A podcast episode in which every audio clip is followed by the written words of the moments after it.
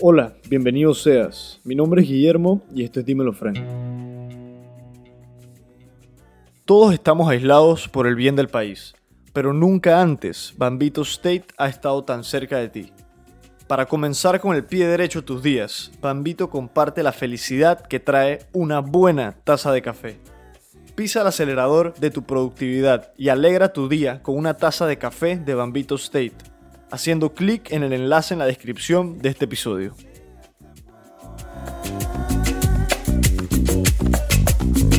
Bueno, bienvenidos a un nuevo episodio del Dímelo Friend Podcast. Erika, Paulín, saludo aquí a la audiencia en vivo acá, por favor. Hola, hola. Hola, gracias por la invitación. Para los que no saben quiénes son, la doctora Erika Stahl, ingeniera Paulín Garcerán. Estoy cool, ¿verdad? Está bien, está bien. Preparado. Está está bien, bien. Se nota que Mentira, estoy- y introduzcas un poco para que la gente entienda quiénes son, de dónde sale su interés por su profesión, que es curioso, ¿no? Por la medicina y otro por otro lado, y cómo se juntan sus vidas en, En este tema tan interesante y controversial que vamos a discutir hoy. Bueno, mi, mi nombre es Paulín Garcerán y soy ingeniera en alimentos. eh. Y tengo experiencia en lo que es agricultura sostenible y desarrollo de tecnología agrícola. Y trabajo, trabajo con Technipan Internacional como eh, Plant Science Technician. Ok, ¿en qué, en qué consiste ese, ese trabajo? El- la descripción de mi trabajo más que nada es desarrollo e investigación en lo que tiene que ver con productos agrícolas para uso terapéutica, que más adelante vamos a ver cuál es esa planta que tan, nos, nos llena de mucho orgullo y, y trabajamos fuerte por eso. Y la doctora Erika, un poquito de, del background. Bueno, yo estudié medicina en Panamá, en la Universidad Latina, soy médico idóneo, pero me fui por el lado de medicina alternativa. Tengo una maestría en medicina biológico-naturista, que son plantas. Más que nada es como usar toda la sabiduría eh, oriental, pero occidentalizada, pues con estudios y bases. Ok. Entonces, dentro de eso, escogí para mi, para mi tesis de grado el cannabis. Porque Wow. mi práctica la hice en Colombia. En Colombia estaba en el 2016, en el momento donde estaba empezando la legalización allá. Y bueno, esa... Viviste todos los inicios, lo- el movimiento que se gestó, ¿no? Sí, curiosamente me tocó estar en el en curso con una de las líderes en cannabis medicinal allá, que ya llevaba clandestinamente tratados como 2.000 pacientes. Entonces Oh. estaba, ella dio una charla para el curso de nosotros pequeñitos sobre lo, lo- presentando lo que ella había hecho en su consulta con, allá pues orgánico completamente, o sea, todavía la ley no estaba, era en epilepsia y ahí yo me empecé a interesar. Y bueno, me he ido con ella de la mano, ella ya tiene muchísima experiencia. Ahí y- fue donde te, como que te jaló el tema por primera vez. Nunca Exacto. antes lo habías considerado, nada, never. Na- o sea, ni siquiera se me había, o sea, o sea, yo ni siquiera había conectado que el cannabis era parte de, fito, de la farmacopea de fitoterapia. O sea, yo estaba estudiando es que la cúrcuma, todas las plantas del cannabis, ni por ahí. Hasta ese momento. Y ahí te diste cuenta del potencial que tiene y es bien curioso, ¿no? Porque es una, una composición extravagante y que no mucha gente la entiende. Y es complicado, creo yo, conseguir información verídica que pruebe vainas porque creo que no hay muchos estudios al respecto todavía o están en proceso de... Está en proceso. Hay, El suyo, por ejemplo, sorry que lo introduzca así de la nada, dije, guau, dije, ustedes hicieron uno, me lo leí, muy interesante, me gusta que es conciso y preciso, o sea, nada de buchorneo ni palabrerío extra, y me cambió un poco la perspectiva de lo que es la, el pensamiento de la gente, de qué tanto ellos piensan que conocen el tema, hasta sí o no aprueban lo que es cambiar la normativa misma, ¿no? Claro. ¿De Sí. dónde sale esa iniciativa de ustedes? para- Realmente el objetivo del estudio era más que nada como evaluar la posición del cannabis en la mente de las personas. Eh, es, un, es, un, es el primer paso para varias iniciativas que tenemos para educar a, a la población en general, eh, ya que este estudio realmente es como a pequeña escala. Solo llegamos a 1.700 personas, Ok, un grupo, una muestra... una muestra Sí. pequeña. Ujú. Eh, más que nada era como para entender dónde estamos para entonces iniciar qué hacer. Ok, para poder ya ver en qué grounds para saber, tienen, pues. exacto, para respecto. tocar suelo, para entender cómo estaba la aceptación del cannabis y, y cuáles eran los pasos a seguir. Y esa iniciativa nace individualmente a, a una de ustedes, se conocen, decidieron trabajar juntas, fue algo empresarial, profesional, ¿De dónde nació esto? Curiosamente, interés de- yo la, o sea, que el interés en cannabis o en hacer el estudio. En el estudio mismo, el cannabis lo tocamos ahorita, pero el estudio per se... Yo ya lo había, esa fue mi tesis de grado. Yo hice una encuesta. Mi tesis era tratar, en verdad trata de encuestar a pacientes, a ver qué tanta era la acep- aceptación. Esto fue 2017. ¿Cómo se titula tu, tu tesis? Ay, ni me acuerdo, acuerdas? 2017, como cannabis medicinal en Panamá. Ok. Eh, situación actual del cannabis, opinión y, y conocimiento sobre cannabis medicinal La Panamá. perspectiva del momento. pues. Sí, yo traté de hacerla en el, en el oncológico, pero al final el trámite para poder hacer un estudio clínico en Panamá es muy largo y tenía pues una, un- una fecha para terminarlo y al final no pude hacer, entonces simplemente mandé la encuesta por, por WhatsApp a quien le llegara. Mm. Entonces yo hice una muestra muy pequeña, como 500 personas. Y después Pauline se acercó a mí y me dijo que ella tenía la misma idea. Yo dije, bueno, vamos a trabajar juntas porque ya yo tengo un poquito de background de las... Yo había hecho, hecho mucha investigación sobre qué preguntas hacer. Entonces se lo pasé y Pauline la, como que la rehizo. Sí, realmente también para, como yo parte de Federacán Internacional, era más que nada como dar herramientas a la población, porque más uno de los problemas que, o obstáculos que nosotros enfrentamos siempre es la desinformación, el estigma que tiene. Claro. Y nosotros como Teracán Internacional, eh, más que nada, nosotros desarrollamos tecnología agrícola para hacer que la planta, todos los, los productos terminados de cannabis, Mm. sean de grado farmacéutico.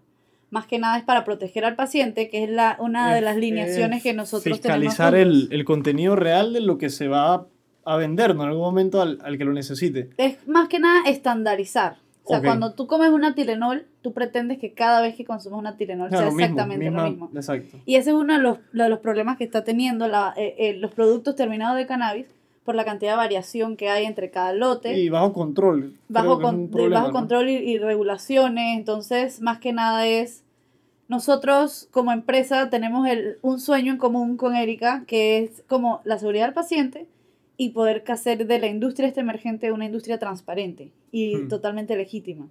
Entonces, más que nada es educar para quitarle el estigma y, y el miedo Y que se tiene la más por el lado educativo, más que sea por el lado más científico, pues, y los efectos positivos o negativos que pueda tener. Exacto. ¿De dónde nace o de dónde sale Teracán International? Yo sé que están aquí, o sea, investigando vi que están en Panamá Pacífico, tengo entendido, Sí. ¿no? ¿De dónde sale esta empresa? El- esa empresa es originaria de Canadá. Está fundada en 2013. Y más que nada lo- esco- escogió Panamá por su posición geográfica, por la cantidad de bancos internacionales.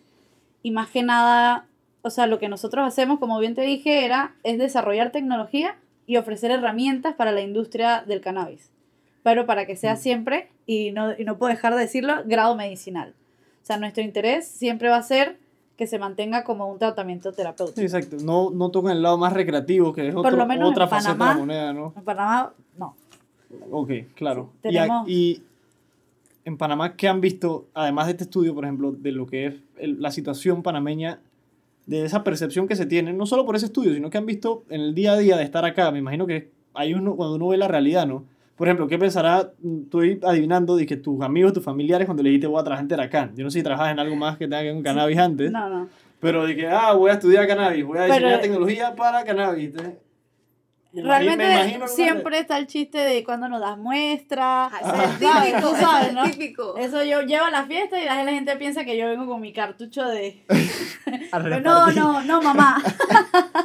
Pero sí, definitivamente, eh, era un shock para mucha gente al principio. eh, por la percepción que tenían antes de que me da risa porque mi madre, me, cuando inicialmente le dije, me dice, todo lo que hice y ahora drug dealer.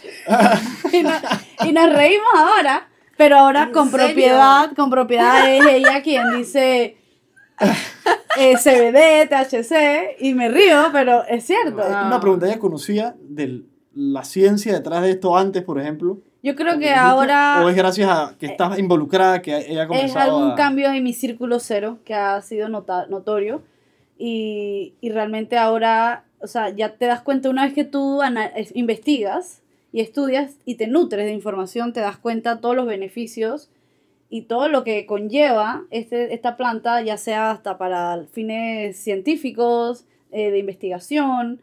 O sea, tiene una cartelera muy amplia que... Sí, hasta de ropa, se puede hacer Industrial, productos. toda la todo, parte exacto. industrial es otra gama completamente. Y es, y es muy interesante todo lo que yo he aprendido y de la mano con Erika, que es mi, mi tutora eh, en cuanto a lo que sería la medicina y todo lo demás, porque lo mío siempre va a ser la parte de cultivo y la parte de buenas la prácticas de pa- la parte manufactura. agro, más. Exacto. Eh, pero luego es todos los beneficios que nos vamos nutriendo ella a mí y yo a ella. Y, y- Sí, al final aprenden cada una de la, la profesión o la especificidad de la otra, ¿no? Exacto. ¿Y de dónde nació tu interés? Ya escuchamos el interés de Erika, por ejemplo, de dónde salió esta spark que fue que esto está interesante. Vale la pena que me dedique a estudiarlo y tanto como para ir a conversar a otros podcasts, programas de radio y etcétera, para compartir. ¿De dónde nace Mi tu interés. interés? ¿Fue así un evento de que, uh, o Sí, una mira, película, fue un, un un evento, evento, fortuito uh. realmente, como te he dicho, a mí me apasiona mucho la agricultura sostenible, eh, estos, estas alternativas como aeroponía, hidroponía, y durante la universidad trabajé un poco en un prototipo y todo lo demás, y la, la tecnología que en, en Teracán ofrecen es aeropónica. Entonces yo llegué ahí eh, por cosas de la vida, por el trabajo en aeroponía y luego me fui, me entero de realmente lo que se trata y ya le cogí el gustito al, no me malentiendan, ya le cogí el gustito a lo que sería la ciencia y todo lo que todo lo demás como parte de ingeniería, ¿no? Y aeroponía, para los que no saben, yo también soy un bulto con temas así más específicos y, y técnicos. ¿Qué, qué Oh. es la diferencia entre el hidro? Me imagino que agua y aire. o sea, de Exacto, manera, básicamente es cómo están las raíces, en qué medio. En el caso de la Mm. hidroponía, las raíces están eh, sumergidas en agua, con, bueno, en un, en un medio nutritivo. Y en aeroponía las raíces están suspendidas en el aire, en un ambiente que, de nebulización y como... psh, no sé. en un ambiente, eh, un ambiente húmedo Ajá. con nutrientes que se disparan cada cierto tiempo donde tienen Y mayor tiene oxígeno. sus ciclos de que lo va, imagino- Es más, es más eficiente la aeroponía versus la hidroponía, por, más que nada es por el espacio de donde tiene el oxígeno, tiene mejor oxígeno y es menos tiempo y un poco más de calidad. Sí. Entonces, eso es más que nada. Yo me dediqué durante mi universidad a hacer un sistema de aeroponía y por eso fue que llegué a Telecá Internacional. Y fue, te, te contactaron ellos así de la nada, tú hiciste el approach, ¿cómo fue el...? Fue algo bien curioso, realmente. Mi papá tiene una compañía de, de seguridad, que es el Ajá. que le pone la seguridad. Y entonces A la- cuando él a esta llega, empresa, ajá, ok. y cuando llega ella le dice, ¿y ustedes qué hacen aquí? Y mi papá nunca me prestó atención cada vez que yo dije aeroponía, aeroponía, aeroponía. Pero se quedó esa palabra y los manes le dicen, no, no, hacemos eh, aeroponía. Mi papá dije, oye, mi hija también. Y así fue. Llegué, hice la entrevista y... ¿Y ya? Y Desde entonces, ¿desde qué año estás allá? No, desde este año febrero. Este año. ¿Y qué tal ha sido la experiencia? La verdad que es muy, ha sido interesante. Eh, es algo totalmente innovador, es algo que uno aprende cada día y te Exigente. exiges cada día porque estás al lado de gente extranjera y panameña que, que tiene mucha, mucho conocimiento. Entonces, ha sido una experiencia increíble. ¿Y qué tal ha sido la diferencia en ambos campos, en la medicina y más el sector de ingeniería, de lo que es la concepción que se tiene en la profesión misma? En la medicina ¿Qué han- qué mucho, muy de- difícil, muy difícil. En la medicina pasa algo, la mayoría de los médicos que están a favor no van a salir a hablar a favor. O sea, están a favor callados. Pero nadie, nadie, es que no, o sea, tienes que dar de tu tiempo para poder dar una opinión. Pues nadie tiene el tiempo suficiente. También la realidad es que existen otros medicamentos y el cannabis no es algo que está, que nos enseñan a nosotros como en medicina. Entonces tienes que salirte de tu área y aprender algo nuevo y ya tú tienes muchas herramientas en tu área. Más si eres un especialista, pues un especialista tiene mucha más voz. Entonces es como un poco difícil en la parte del gremio médico. No es que lo rechacen, pero hay desconocimiento. Ha, ha sido muy útil que en los últimos años la mayoría de los congresos médicos incluyen cannabis. Entonces cuando se actualizan los médicos, dije, ok, pero, uy, pero me llegó, pero pues en or- ortopedia, en el Congreso de Ortopedia en- eh, Internacional hay cannabis y así pues como que está sonando La cada vez más. apa- empieza a presentarse en sitios que no estaba antes, ¿no? Exacto. Y por eso hay más aceptación en el gremio médico. Y en los otros, que son todo lo- el personal de salud 2017, que empezamos en esto en la asamblea, era rechazo. Rechazo de, del colegio de farmacia, rechazo del colegio médico, rechazo del MINSA, recha- rechazo de la caja. O sea, Y era... Los diputados. No, porque el, más o menos ahí los diputados estaban medio medio, pero todo era Esto rechazo. fue al inicio de la presentación de la propuesta, ¿no? Octubre de Hace ya 2017, dos que años, fue, sí. exacto. Y sí he podido ver cómo ha ido cambiando la opinión de todos los gremios. Por lo menos que- aceptándolo. Para los que no saben qué norma es, esto es un proyecto de ley ya. Anteproyecto 153. Anteproye- 153. Sí. Y eso es lo que estaba ahí en hold desde el inicio prácticamente, ¿no? No, era, no me acuerdo el número anterior, pero en el gobierno anterior era otro nombre, ot- otro número y pasó hasta, llegó- iba a llegar, pasó primer debate, iba a llegar a segundo. Lo que pasa es que eh, tengo entendido que en ese momento los diputados se dieron cuenta que la ley estaba muy floja, entonces la bajaron. Y la remitieron para Y la- exacto, entonces llegó a primer, iba a empezar, iba a entrar al primer debate en abril, pero bueno, las elecciones cambian de gobierno y ahorita mismo es otro proyecto completamente diferente con otros artículos y se llama, es un anteproyecto 153.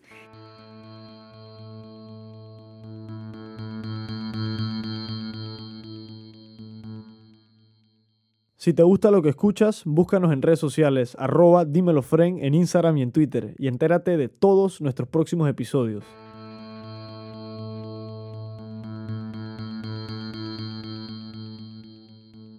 Y bueno, ACAPAN es, una, es la Asociación Canábica Medicinal de Panamá. Eh, se formó en febrero de este año y son Mm, reciente, reciente. reciente y son profesionales que, que estamos dando nuestro tiempo para educar sobre esto. Más que nada profesionales y pacientes. Y esto, esta iniciativa sale de iniciativa propia de ustedes, voluntad. Sí, sale de... ¿O fue una idea que vieron en otro sitio, por ejemplo, y No, no, no. Sale de una reunión. Sale un evento aquí que se llamaba Canatec, que pasó en febrero, que es un que evento super evento, ¿no? super evento, que es un evento de Israel que se hace global, es el primero en Latinoamérica, pero es un evento más enfocado a empresas. Ok. Tiene obviamente sus su charlas del de la utilización, pero es más como estrategia de ventas y para hacer negocio. Eh, y se usó Panamá como hub, pues vinieron mucha gente de, todo, de todos Ah, pues, lados. se aprovechó el- la posición céntrica, ¿no? Al final, me imagino. Exacto. Y ahí eh, tuve la oportunidad de reunirme con, con la que es ahorita mismo la vicepresidenta de conocerla, que es la que estaba representando a la sociedad de artritis. Como Ok. paciente entonces se dio cuenta que esto le podía ayudar y de ahí nace la idea de crear una asociación. Y se va sumando, Mm. se van sumando ¿Y personas. cuántos son ahorita mismo? Curiosidad. Ok, lo que pasa es que todavía no tenemos personalidad jurídica y no podemos realmente ser una ¿Verdad? Yo vi esta asociación. noticia hace poco. Entonces, Ajá, pero ahorita mismo de voluntarios tenemos mucha gente que quiere participar, pero como junta directiva creo que somos 12 personas. Exacto. Full en la junta directiva. Full, y han visto interés de la gente en. en Muchísimo, unirse, ¿no? en muchísimo. Siempre nos mandan correos y nos da vergüenza a nosotros que no les podemos responder con algo como con, con algo Pero es que el- específico hasta el que no tengamos lo una estructura. estancado, ¿no? Prácticamente el permitir o no ten- re- obtener ese reconocimiento jurídico que les permita hacer todo lo otro, ¿no? Sí, claro. ¿Y cómo ha funcionado? Aparte, prácticamente. Sí, sí, aparte, la verdad que con- dando nuestro tiempo y hemos tenido donaciones, por ejemplo, de espacio. Sí, de espacio. Nos han dado espacio. El Granada, la verdad, el Hotel Granada se ha portado súper bien con nosotros y nos ha dado los espacios para hacer las reuniones y, y nada, todo a punto de donaciones. Ok, vamos a darle un poco la vuelta a la moneda para ver si pueden ah, ya. Eh, echarnos un poco la cinta. No sé si muchos la conozcan. Yo conozco poco, no voy a decir que soy un profesional, pero sí porque he investigado y par de documentales que ahora han aparecido bastante en Netflix y se- se- el, el tema sale, ¿no? Ha salido en todos lados, como dices.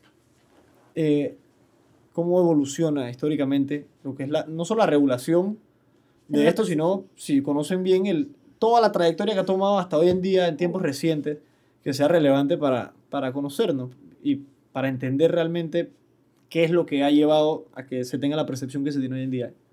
Ok. Ok, primero, lo más importante que tenemos que saber es que el cannabis es una medicina milenaria. O sea, las primeras anotaciones que existen son hace más de 5.000 años antes de Cristo. Wow. o- y 2500 años de Cristo en medicina china y, en- esto, y esta planta es originaria de Asia. Entonces se usaba más en medicina china y en medicina ayurvédica. De ahí llega a Europa, nada más en 1800 es que llega a Europa, pues se llama Indian Hemp y es el primer, el primer como estudio escrito verdaderamente de 1800. Para 1930 ya era parte como de, de vamos a ponerse en 70 medici- medicamentos en la farmacopea, era parte de 35-40. Wow. Sí, pero Ajá, en los, en los 30. Pero ¿qué pasa?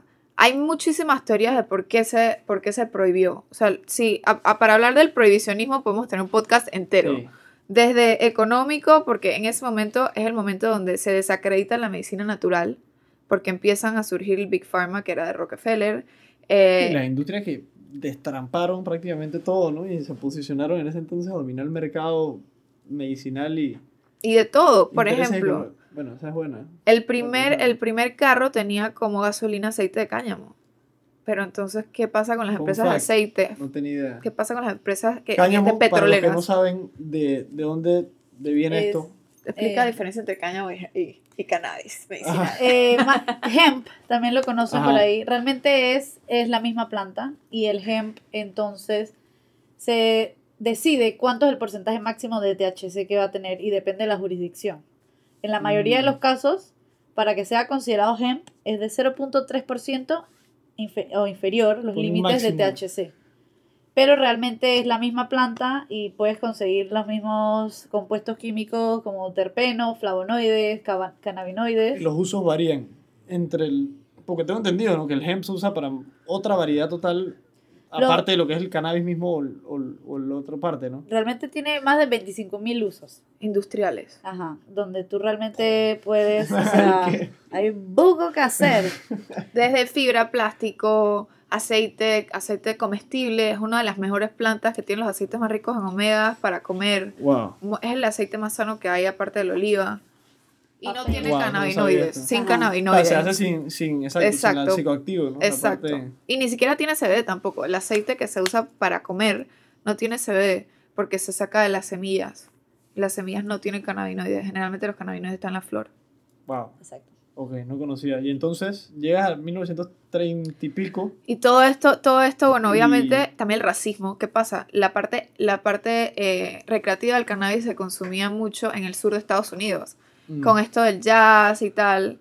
Sí, Entonces eh, se decía que, que pues, se asoció a esa cultura. se asoció a esa cultura y lo usaron y lo que usaron para prohibirlo era que hacía ponía a la gente muy agresiva que hacía que la gente matara a su familia esa era el Que habían hasta anuncios bien loquísimos. Yo he visto de esos videos. La publicidad. internet, Una publicidad, publicidad bien, bien como que. sí dije, Guácate. Todo lo contrario, porque sí dije te vas al infierno sí exacto que una cosa fuerte. Me imagino que eso impactó mucho lo que era la recepción de la gente en ver eso. Y, wow, primera vez que veo esta vaina y que Satanás, no, no estoy. sí curiosamente da- dato curioso trataron de probarlo en Panamá hicieron los estudios en 1930 con los soldados del canal Wow. donde los pusieron No a, a consumir cannabis por un mes esperando que se pusieran violentos entre ellos y obviamente no pasó y el estudio pues se guardó bajo de la gaveta, pero trataron de probarlo aquí y no Wow, ¿y funcionó. eso, hay manera de ubicar eso? Yo tengo eso. En serio. Sí, digo, lo tengo es que máquina, es que como una versión del 70, pero lo tengo más o menos. estuvo ahí, estuvo ahí.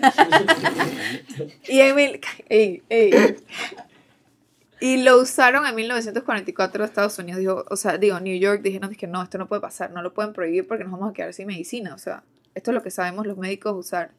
Pero al final, bueno, lo Wow. prohibieron. En el 61 quedó, Y desde entonces se ha mantenido esa tendencia o sea, mundial, porque eso siempre tuvo un estigma bien grande y la percepción súper negativa, en todos los sentidos. O sea, que siento también afecta mucho a la gente que lo consume ahora o que le toca pensar o no si recurrir a esto medicinalmente o recreacionalmente, lo que sea. Que es la, que- ¿Qué es lo que en verdad tiene? O sea, el alcohol ya probado a través de los siglos, o sea, desde la Biblia, que la gente tomaba vino, etcétera Pero esto no hay mucho rastro de, Del consumo. o sea, no- del consumo, o sí existe bastante de, más o menos, bueno, como abuso solamente. Como medicina no hay, no hay, no hay hasta ahora que se ha, hasta se ahora. ha dado estos descubrimientos ¿no? de la capacidad medicinal que tiene. Exacto, porque pues antes del- de los 30 no había tanto registro. Ahí ahora es que se está haciendo ha registro. mantenido. Y también es importante recalcar que se prohibió en el 61 sin saber qué era. O sea, los opioides, la cocaína y el alcohol se sabían desde los 30 que, cuál era el principio activo. El cannabis se prohibió en el 61 y en el 62 se descubre el THC. Entonces se Mm. prohíbe sin saber verdaderamente qué es ni cómo funciona. Y de ahí en adelante es muy es muy es como doble moral. Por ejemplo, Estados Unidos tiene patente desde 1999 de cannabinoides, pero todavía está clasificado como que no tiene no tiene efectos terapéuticos. Al día de hoy todavía está Y es Schedule clasificado. One, que significa Schedule no One, tiene- exacto. Entonces, hay patentes, desde 1990 se usa en Israel. Eh, hay varias cositas, por ejemplo, había un programa donde le daban cannabis a pacientes con VIH en Estados Unidos, como al- a lo escondido, pero, pero se cierra en el momento en que sale al mercado el THC sintético.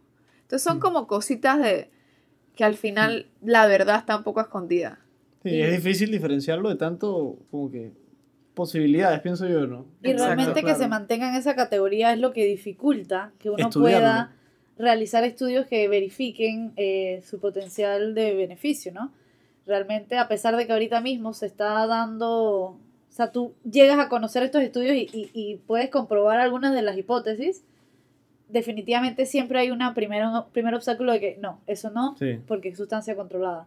Entonces, El límite desde el inicio prácticamente, ¿no? Impide totalmente el desde el acceso principio a... es, es muy difícil como empezar si no lo sacan de esa categoría, pues. Y estudiarlo en Panamá, por ejemplo, ustedes ya tienen que ver más con la parte tecnológica y me imagino que no sé si trabajan con eso o en cierta manera se prueba allá o no sé. ¿Qué, qué tal ha sido eso acá y la recepción de la gente? Y no sé si problemas con autoridades en cierta manera, porque aquí a veces lo... Realmente en Panamá no hacemos ningún tipo de estudio debido a que es ilegal. Eh, entonces, todo lo que nosotros hemos podido desarrollar es, exacto. Es desarrollo de Tecnología. tecnología, eh, tanto para el cultivo como para la trazabilidad del producto, que más que nada es, la trazabilidad es lo que te va a ti a comprobar de que tu producto está hecho de una manera legítima.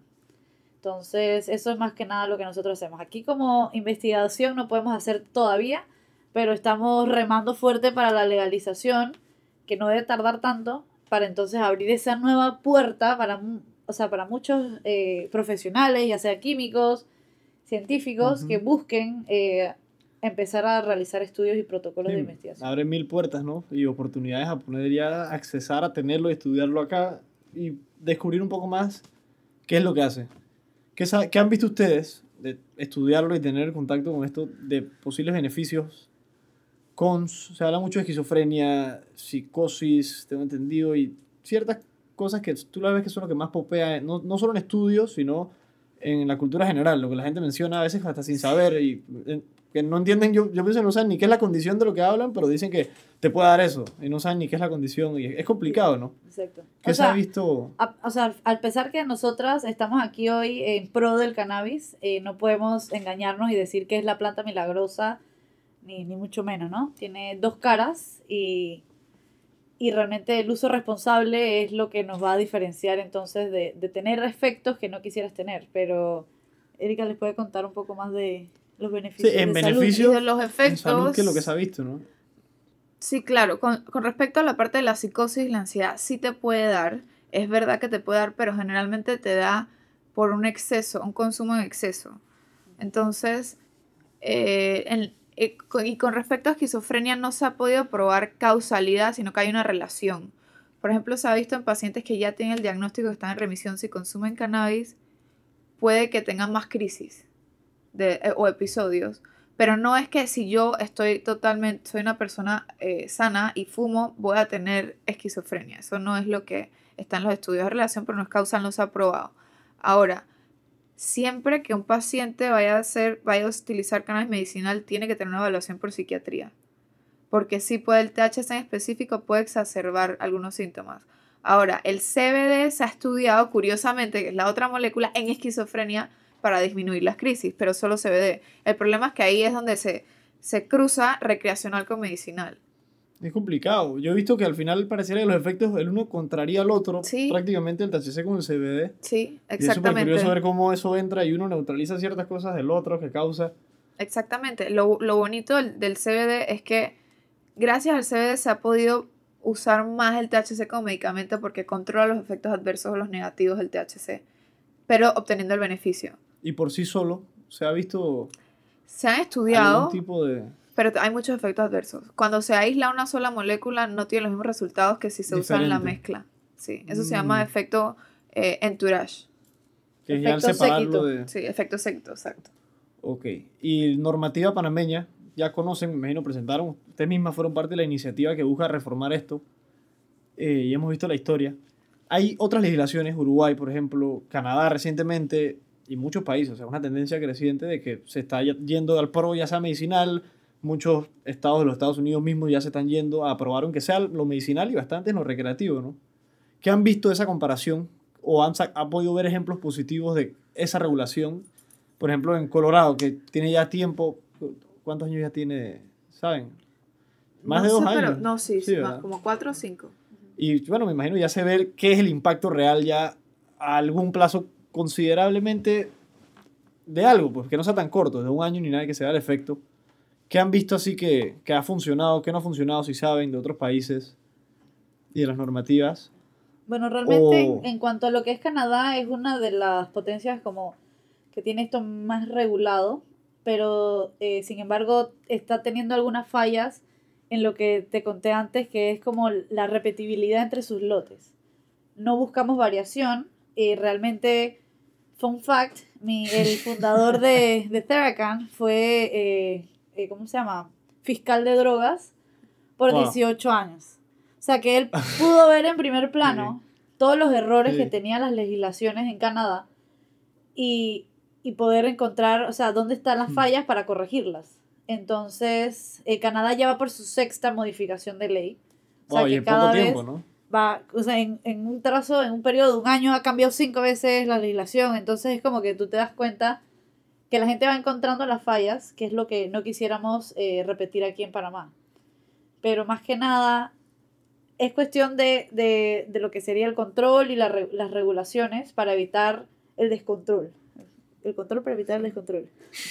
Eh, pero definitivamente todo está en las regulaciones de cada país y lo que nosotros esperamos que Panamá sea, no que imite otros países, sino que sea pionero en, a- en tener una regulación que realmente eh, Que sea tenga, funcional, que ¿no? sea funcional, eficiente y que tenga en cuenta lo más importante que siempre va a ser la seguridad del paciente.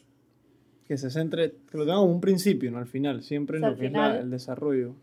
todas las incidencias que pasan con, con los productos terminados de cannabis eh, no es por el cannabis, sino por las cosas que conlleva ese producto terminado, tipo los pesticidas para la cultivación, el solvente que se utiliza para la extracción, que no terminan de, de quitarlo de los esto productos. tiene que ver bastante con el tema de los vapes, por ejemplo, y el, la vitamina E. Si no estoy mal, creo que es el específico ahí que... Exacto. O sea, que dicen que al consumirlo normal no tiene ni un daño, o sea, el cuerpo lo, lo procesa normal, pero que al inhalarlo dice que eso, de, no sé de en qué manera afecta al sistema respiratorio, pero que es lo que ha presentado todos estos casos de vaping, De los Claro, que problemas los tuvieron. pulmones. Todos estos casos, ah, perdón. Pero no, pero es que al final es que, bueno, pero esto ya es algo muy personal, estudiando la planta. Obviamente estos vapes son muy cómodos, por, pero estos vapes son recreacionales, porque lo que no quieres es que huela. Por eso tú eres- el olor, pues, y por eso es que son tan populares para recreacional. Pero si tú eres un paciente, generalmente la vía de administración es oral, en gotas.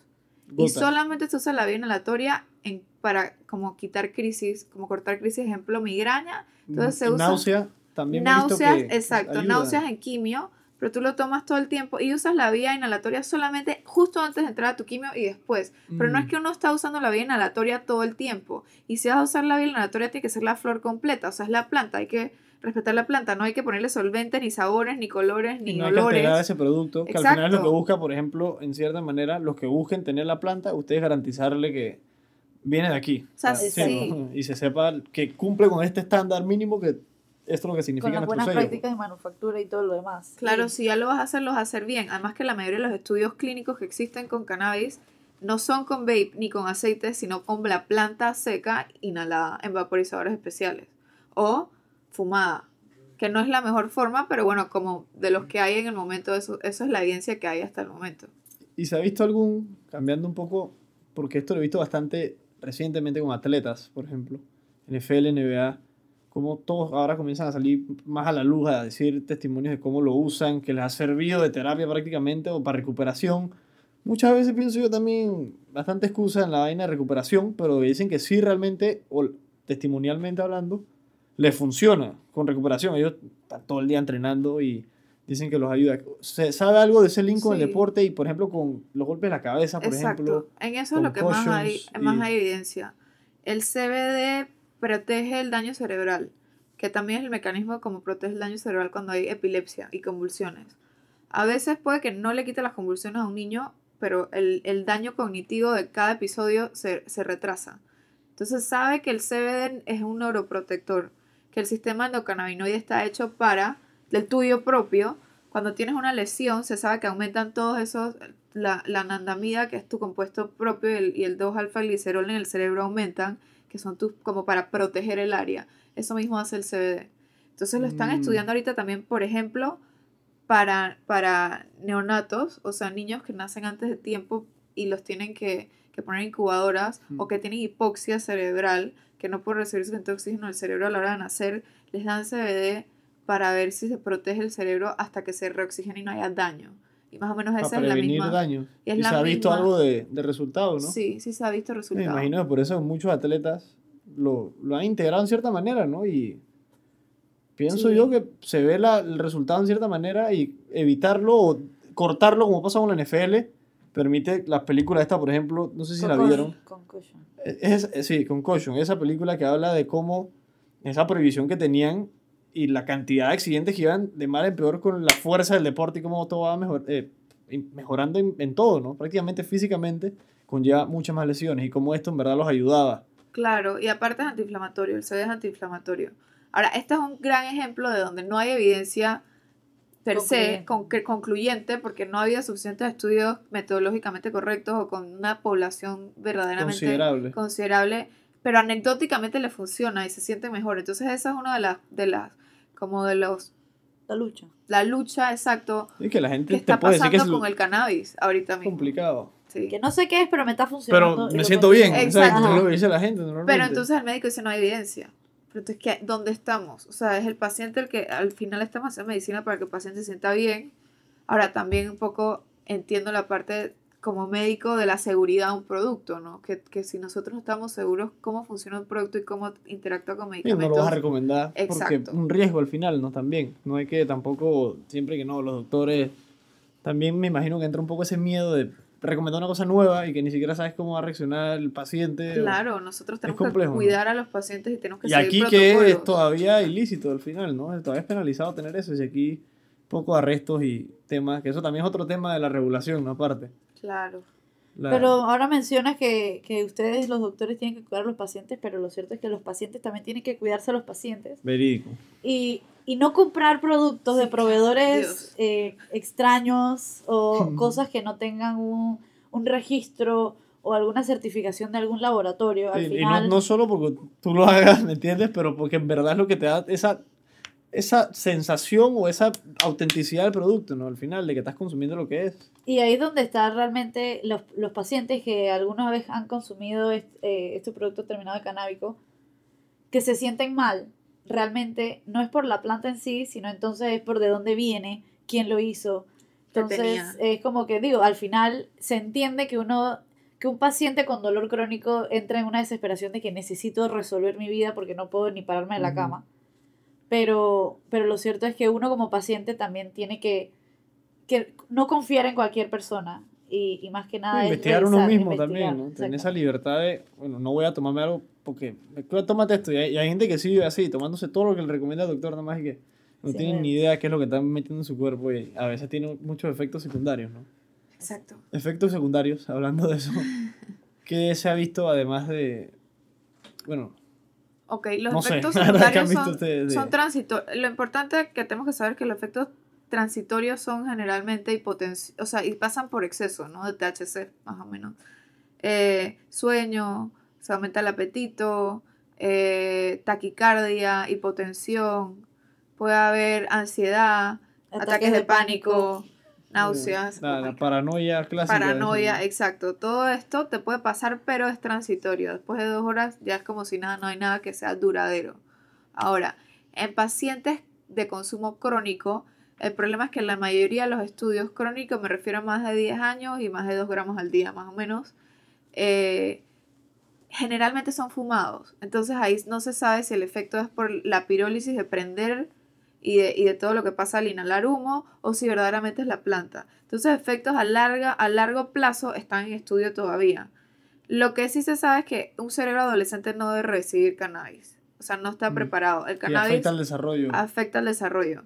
Eh, y también aumenta mucho la probabilidad de adicción si es un, si es un adolescente. Ese es otro temita bien Dale un mensaje a los adolescentes Sí, que nos no los usen, por favor. Exacto. Sigan desarrollando su cerebro. Exacto. Pero ¿De qué te sí, está hablando? De De las adicciones. las adicciones, sí. ¿Qué se ha visto del tema adictivo? Porque muchos, te digo lo que he visto yo de internet, me lo manda mi mamá, me lo manda no sé quién, sale de internet, sale no sé dónde. Los suicidios. También, eso es otro tema, ¿no? Pero el, el tema de, en realidad, es adictivo, biológicamente hablando, o sea, o hay, muchas veces ve- hacen la diferencia de lo que es lo- la adicción biológica y, la mental. la claro. mental, ¿no? Que al final es distinto. Esta es ¿Qué- qué se ha mucho más, es mucho más mental que físico. O sea, la, la, la dependencia por cannabis es mucho más esa. Ahora, de todas las sustancias es de las que menos adicción tiene.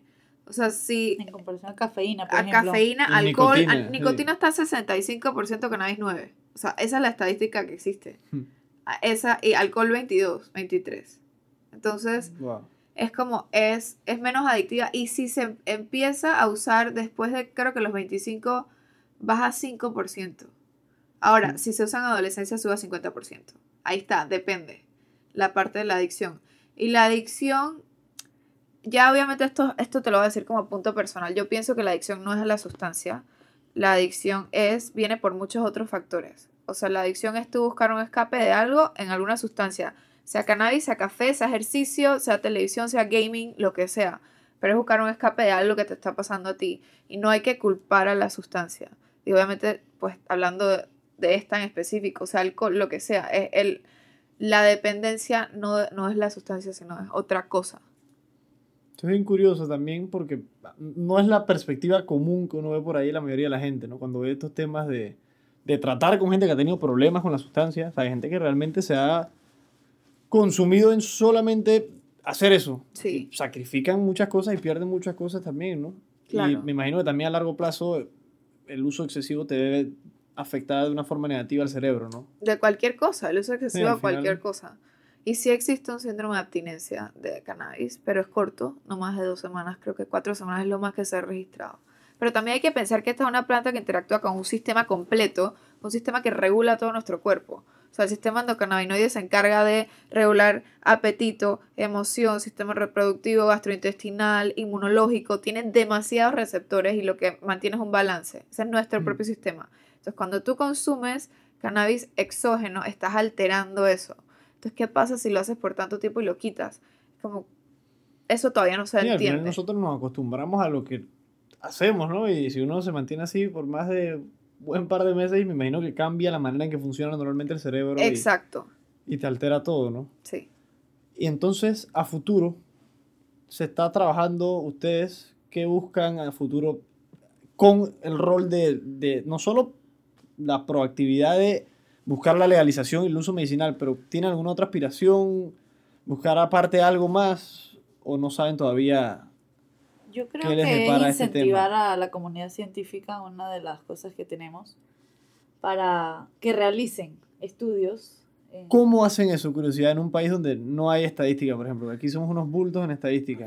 Aquí somos mediocres. ¿De qué manera a ustedes se les... Les pregunto, ¿qué se les ocurriría a ustedes que se puede así como que buscar para darle vuelta a eso, no? Primero, además de ser responsable y comenzar a, primero, con la normativa correcta, que se abran las puertas a estudiarla, ¿no? Claro. ¿Qué más piensan que podría así como que cambiar eso o esa concepción que se tiene y estadística que se tiene? Porque al final, en, si en Estados Unidos hay pocos estudios, aquí yo creo que no hay ni uno. Además el de ustedes, que es el único que he visto para que sepan de que en verdad y que de alguien panameño sobre el tema, ¿no? Claro. ¿Han visto en Latinoamérica más ejemplos así de investigaciones? Sí, ¿Les ha claro. tocado investigar bastante o no? Sí, pero la mayoría son de empresas privadas y que no pasa más o menos como por, por todo lo que es metodología. Eh, sí hay, en Chile creo que es el país que está haciendo estudios más grandes ahorita mismo.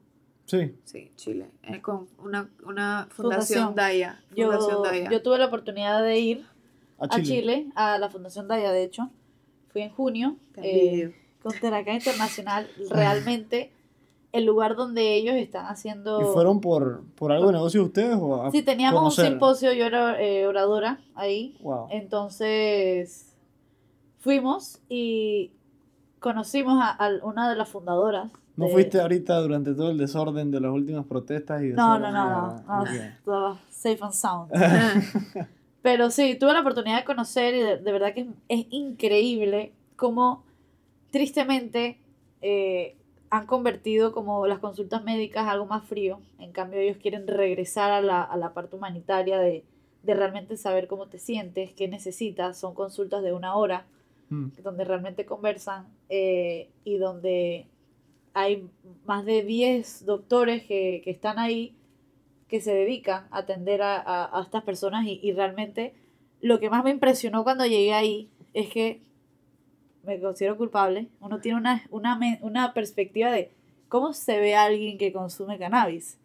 Y luego tú entras ahí y puedes haber entrado exactamente a este mismo lugar y, y somos iguales, pues. O sea, realmente ahí, me, ahí fue donde realmente decidí, ok, esto no, Sí, Esto no es solo No de es que lo que yo- maleantes ni cosas de Claro. calle. por no es todo ejemplo, lo que siempre pensé y no es todo lo que he arrastrado durante toda, todo este tiempo hasta que empecé a conocer la planta eh, y, y la industria, pues.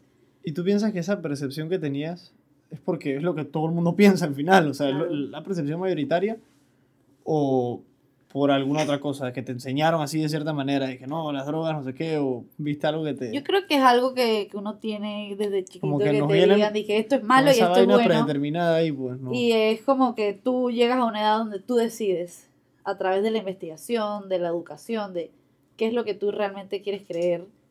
Y, y, y este trabajo me ha abierto los ojos y la mente de muchas maneras. Y, y la verdad es que haber estado en esa fundación, como ella dice, es impactante. Es Wow. una casa, no creas que es así, o sea, es una casa normal y se atienden cientos de personas a la semana.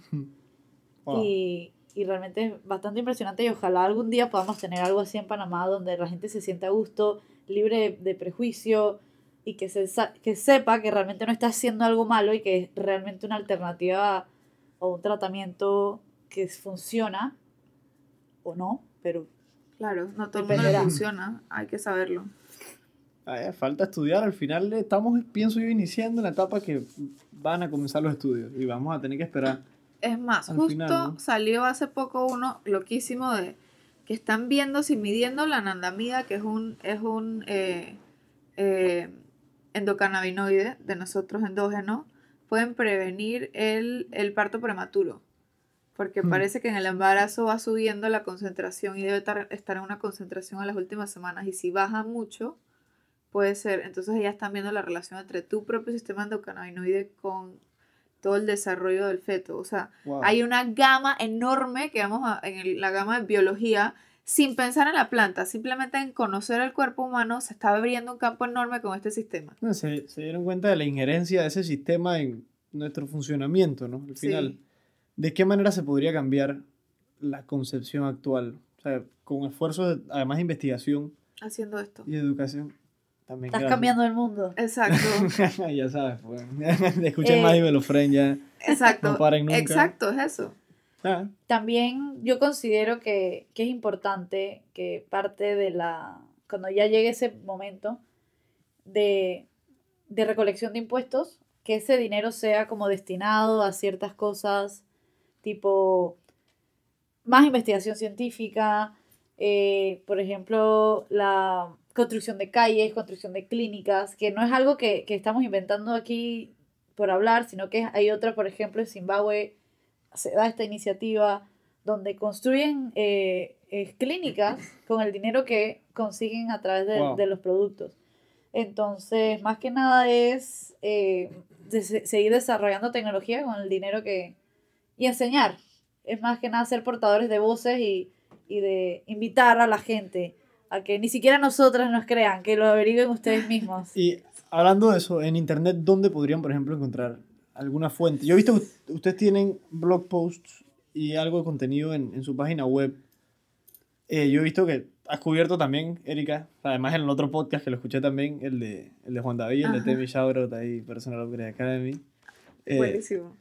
¿qué, te, qué, qué, qué más piensas tú así que podrían escuchar? No solo ustedes, ¿no? Pero a, a gente que, que pueda brindar información más veraz de lo que es la sustancia y posibles usos y posibles efectos negativos y positivos al final. Siempre buscar páginas que estén eh, eh, representadas, no blogs, sino páginas que sean como organizaciones de investigación. La, la mayoría de la información está en inglés. Pero, por ejemplo, en la sociedad española hay una. Hay, en España hay varias sociedades que se encargan de difundir el mensaje. Eh, ok, eso te lo debo, pero creo que se llama Cana. Fundacana o algo así. Hay varias. Hay como Ajá. tres o cuatro que tiene como... ah, Yo las tengo todas en, en- en- entre mis bibliografías y se las mando para que las pongan abajo del podcast o las pongan. Pero sí, más que nada en, fundaciones y organizaciones que se encargan de difundir estudios clínicos. Por ejemplo, hay una página, una que es Project CBD, pero está en inglés. Eh, la mayoría del contenido la mayoría y del del contenido estudio se da en inglés, entonces. Sí, bueno, Sí. lo que pasa es que se dan muchos, pues siempre por, para que sea válido tienes que traducirlo a inglés. El inglés es como el, el idioma de medicina de Sí, universal, la ¿no? universal, exacto. Estándar. Bueno, es el idioma universal también, Sí, no pues, solo de ah. medicina. Es verdad, es verdad. Entonces se traducen, la mayoría son en inglés. Ok. Y- O sea, los blogs de Wheat for Life y esas cosas. Nada, eso no, no. ni YouTube. Live for the Nada, nada de eso, eso. nada de que la mantequilla que uno hace en la casa, nada de eso. O sea, No intenten esas cosas en casa. Porfa. Pregúntenle a Elon Musk. Tuvo efectos bastante negativos de, de su experiencia ahí en el podcast ese. Bien feo, ¿no? ¿Qué recomendación le darían? No solo recomendación, sino dónde puede uno, además de página de internet, como comenzar a cambiar o a, abrir un poco más la mente a, bueno, no voy a estigmatizarlo, sino quiero ver qué es, para después desarrollar un criterio. O sea, quiero entenderlo para desarrollar el criterio, no desarroll- desarrollar un criterio en función de lo que me han dicho, sino quitarse ese miedo de, bueno, voy a leerme una revista aunque sea el tema, pues no voy a opi- opinar y que no, las drogas son malas, no. Investigar un poco al respecto. ¿Ustedes qué le recomendarían a la gente? Mira, Nature y Times tienen dos ediciones específicas solo de cannabis medicinal. O sea, buscar, dije, revista Nature, eh, eh, Cannabis. La, voy y, a- la voy a poner en, los en los show notes ahí para Y que lo también el. Times tiene una revista dedicada, varias ediciones dedicadas. O sea, buscar fuentes realmente veraces. Eso es lo que yo. le- y leer, leer, leer. Eh, y ver documentales, más que, más que dizque, videos de, de youtubers. Por ejemplo, yo empecé con uno que se llama The Scientist. Fue el primero que vi. Que es sobre la vida del doctor Mechulam, que fue quien descubrió el THC y que ha Wow. sido como. Es el abuelo del cannabis. ¿Dónde viste? Está en Lo YouTube. lo ah, The en. Scientist se llama y tiene Wow, subtítulos en español. Lo Ahí es una buena forma de empezar. Yo me vi en Netflix ese disque de Explained. El Ah. que habla de. Está bien. Buenísimo. Ajá, Está With the People también, pero sí, sí. no lo he visto. Y me imagino que narran de un punto de vista distinto y ya es en inglés, ¿no? También es otra cultura y otra concepción que se tiene de eso, ¿no? Exacto. Bueno, ¿y dónde podrían ver sus Cambia y Sana? Me acuerdo de tu Cambia y Sana, Cambia y Sana, exacto. las redes sociales. Cambia de Paulín, sana, exacto. Teracán, ¿dónde se puede ubicar? Redes Eh, sociales, página de internet. Sí, página de internet www.teracan.solutions. Lo voy a poner los show notes también por si acaso, porque no confío nunca en que decir las vainas, después la gente no, lo, no se acuerda. Y Ok. aquí en Panamá, en Acapán, siempre se pueden acercar a nosotros a preguntarnos lo que sea. Estamos muy abiertos a más que nuestra función es educar. Entonces, Hmm. cualquier persona que tenga cualquier duda perfectamente puede acercarse a nosotros. Buenísimo, la verdad quería agradecerles a ambas por venir. Súper. Ningún otro mensaje así, nada, sorpresa. No, que muchísimas gracias por el espacio, que esto es lo, lo más importante para poder cambiar eh, Percepciones. y es- percepciones y quitar este tabú es la educación. Que alguien escuche esto y se le prenda la bombilla curiosidad, como dice Pauline, que no nos crean, que lo vayan a buscar y lo lean. Y felicidades a ambas, en verdad, porque también adentrarse en esto no es sencillo, principalmente por la concepción que se tiene, ¿no? Y es una industria limitada, o sea, tienes que pelear con regulaciones y etcétera para entrar y... Es complicado, ¿no? Pero buena suerte en el futuro, ¿no? Ojalá ya sirva Sí. ya para algo tangible que se pueda ayudar a la sociedad panameña y a la medicina y a, a todo al final, ¿no? Sí, la verdad que estamos muy beneficio. motivadas con el trabajo que tenemos hoy día y sabemos que vienen gra- grandes cosas para Panamá. Sí. Eh, a través, como dice, como reiteramos y reiteramos, la educación es imperativa y formar un criterio basado en estudios. Que uno no deje que te lo cuenten, investigalo tú. Ya, ya saben, pues. Muchas gracias, muchas gracias por venir, en verdad, ambas. Muchas gracias ti. gracias por la invitación y buenas noches. Good. Buenas noches. Ya se acabó el live. Esto fue un episodio más de Dímelo, Friend. Se Ya. acabó. Bien, nada más que sonara la vaina. Gracias por escuchar este episodio de Dímelo Friend. Espero hayas disfrutado nuestro contenido y hayas podido aprender algo que te pueda servir en tu vida.